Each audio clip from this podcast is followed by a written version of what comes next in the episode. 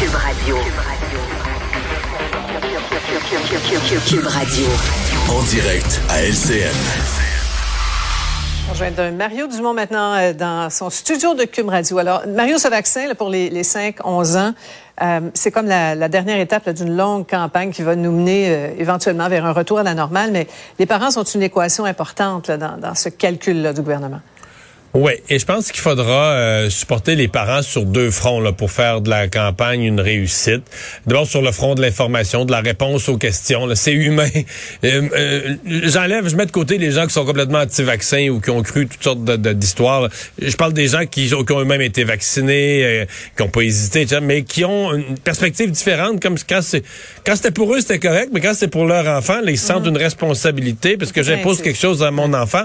Donc il faudra avoir des réponses. Remarque que le Santé Canada a étudié le cas de ces 4600 enfants là, qui ont été étudiés en détail. Euh, mais là, aux États-Unis, euh, depuis que le vaccin est approuvé, il y en a 3 millions qui l'ont eu, le vaccin. Ça commence à être un gros échantillonnage, puis tout va très bien. ceci dit, il faudra quand même fournir des réponses. De un. De deux, euh, il y a une question organisationnelle, parce que là, la campagne va aller sur deux fronts.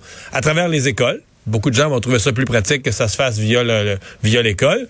Mais euh, via des rendez-vous aussi. Parce que surtout pour les plus petits, le 5, 6, 7 ans, je pense qu'il y en a beaucoup, on va vouloir y aller avec maman ou papa ou les deux. Euh, et donc là, on va pouvoir prendre des rendez-vous. Donc la, qualité de l'organisation, de l'offre qu'on va faire aux parents. Donc il y a une question d'information, fournir les réponses aux questions. Puis il y a une question, la bonne organisation, jusqu'à maintenant, euh, soyons honnêtes, ça a plutôt euh, mm-hmm. bien été. Dans le, dans, mais là, c'est une autre type d'opération qu'il faudra réussir, celle-là aussi, pour avoir au moins une première dose donnée avant, avant Noël. Avant Noël, c'est ça. Oui, effectivement, c'est à suivre. Euh, parlons maintenant des armes à feu. Si on se fie au ministre euh, Lametti, là, le gouvernement Trudeau est celui qui en a fait le plus pour lutter contre la, la prolifération des armes à feu. Ça, c'est faux. C'est, qui, qui, me disent qu'ils font leur possible, qu'ils vont. Je suis prêt à entendre que des gouvernements que c'est, que c'est pas facile. Je suis prêt à entendre ça.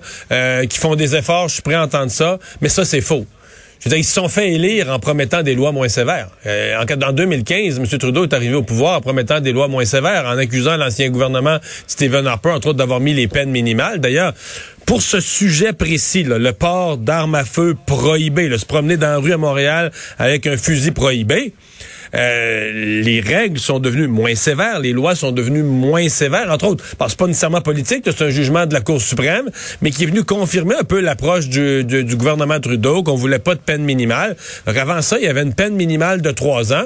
Maintenant, les juges, c'est à sa discrétion, les juges peuvent, une personne se fait arrêter pour ça, une première offense, pourrait même avoir euh, une sentence suspendue ou des sentences très, très, très réduites.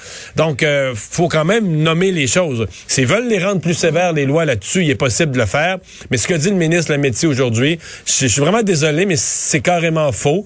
Euh, Puis là, tout le monde est outré, tout le monde est choqué, euh, parce que là, un jeune de 16 ans a été abattu en pleine rue. Mais il faut quand même se souvenir comme société de ce qu'on a fait. Là. Le port des armes prohibées, des armes illégales, des armes importées illégalement des États-Unis, c'est quelque chose au cours des dernières années qu'on a décidé collectivement. Je comprends que chaque citoyen n'était pas nécessairement d'accord, mais qu'on a décidé d'être moins sévère là-dessus. Une société doit être assez adulte, assez mature pour s'assumer. C'est ça qu'on a fait. Bien, on va parler en terminant du congrès euh, de Québec solidaire qui se, tient ce week-end. Quelques propositions intéressantes comme euh, la semaine de 35 heures. Ouais, c'est trois congrès en trois semaines. À la CAQ la semaine passée, Québec solidaire en fin de semaine, puis l'autre fin de semaine, ça va être le Parti libéral du, du Québec. Mhm. Les euh, les propositions de Québec solidaire, on parle d'un congrès qu'on veut, euh, disons, on parle de propositions plus terre à terre, qu'on veut plus rassembleur pour élargir, donc sortir du carcan d'un parti très très à gauche. En même temps, là où le Québec solidaire fait un virage, on nous avait quand même annoncé que ce serait un parti d'un seul thème, ce serait le parti des changements climatiques et rien d'autre. Alors là-dessus, un important virage là où on s'en va du côté de la qualité de vie. On veut que les gens travaillent moins. Euh, c'est un thème intéressant. C'est certainement une question que les gens se posent. Les gens veulent travailler quatre jours, veulent faire moins d'heures, veulent plus de vacances. C'est très à la mode. Est-ce que ça s'inscrit logiquement dans un contexte de pénurie de main-d'œuvre?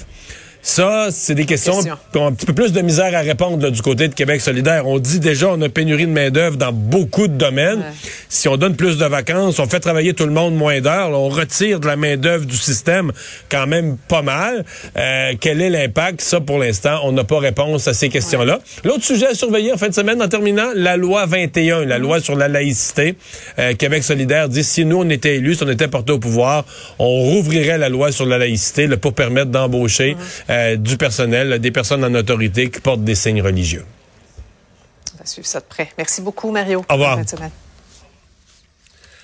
Alors Vincent, euh, tu nous termines la semaine avec une histoire de Gatineau. Ouais, le champion euh, champion du jour, une histoire assez particulière racontée par les policiers de Gatineau, euh, Mario, qui euh, ont été surpris. euh, bon, une autopatrouille qui rentre au McDonald's là, en plein milieu. Donc, on était vers 11 heures le soir, dimanche dernier. Donc, on apprend cette histoire. Commande à l'auto. Commande à l'auto, euh, mais le véhicule en avant bouge plus à un moment donné. Au point où euh, le gérant du McDonald's sort pour aller voir la, la personne qui s'est endormie au volant. Le policier. C'est des choses qui arrivent. Ouais, ça c'est peut vrai. arriver. Ouais. C'est pas idéal. C'est leur- trop long, hein, des fois. ben, c'est ça. Partent leur gyrophare, tout ça. Les policiers qui s'en vont voir. Le bon, le, le, bonhomme, il a 24 ans. Le jeune homme se réveille et euh, prend la fuite. Mais prend la fuite, on dit extrêmement lentement. OK, sur euh, plus pre- prenant soin de s'immobiliser à tous les feux rouges, toutes les lumières, avec la police qui euh, écoute plein gyrophare, les sirènes, euh, et il s'est rendu à un domicile. On comprend, on, on comprend que c'est peut-être son domicile, et euh, ben, les policiers l'ont cueilli sous mort, euh, trois fois la limite. Je Mario. ris, mais c'est pas drôle. Il aurait pu avoir un accident. Ben, trois fois la limite a été arrêté. Donc, il a fui, mais pas fui en même temps. ben, je comprends qu'il Ben, c'est mieux ça. de dire, Il aurait été encore plus en danger de tuer des gens. ou de- d'aller vite, mais je, je pense qu'il comprenait pas qu'il était euh, poursuivi par les par les policiers et qu'il était en poursuite policière. Et, euh, et c'est un Peut-être récidiviste que, en dans plus. son- peut-être que dans son rêve, c'était c'était des lumières, de, des lumières de! Noël? Ouais, peut-être. Les décorations, c'est tôt cette année.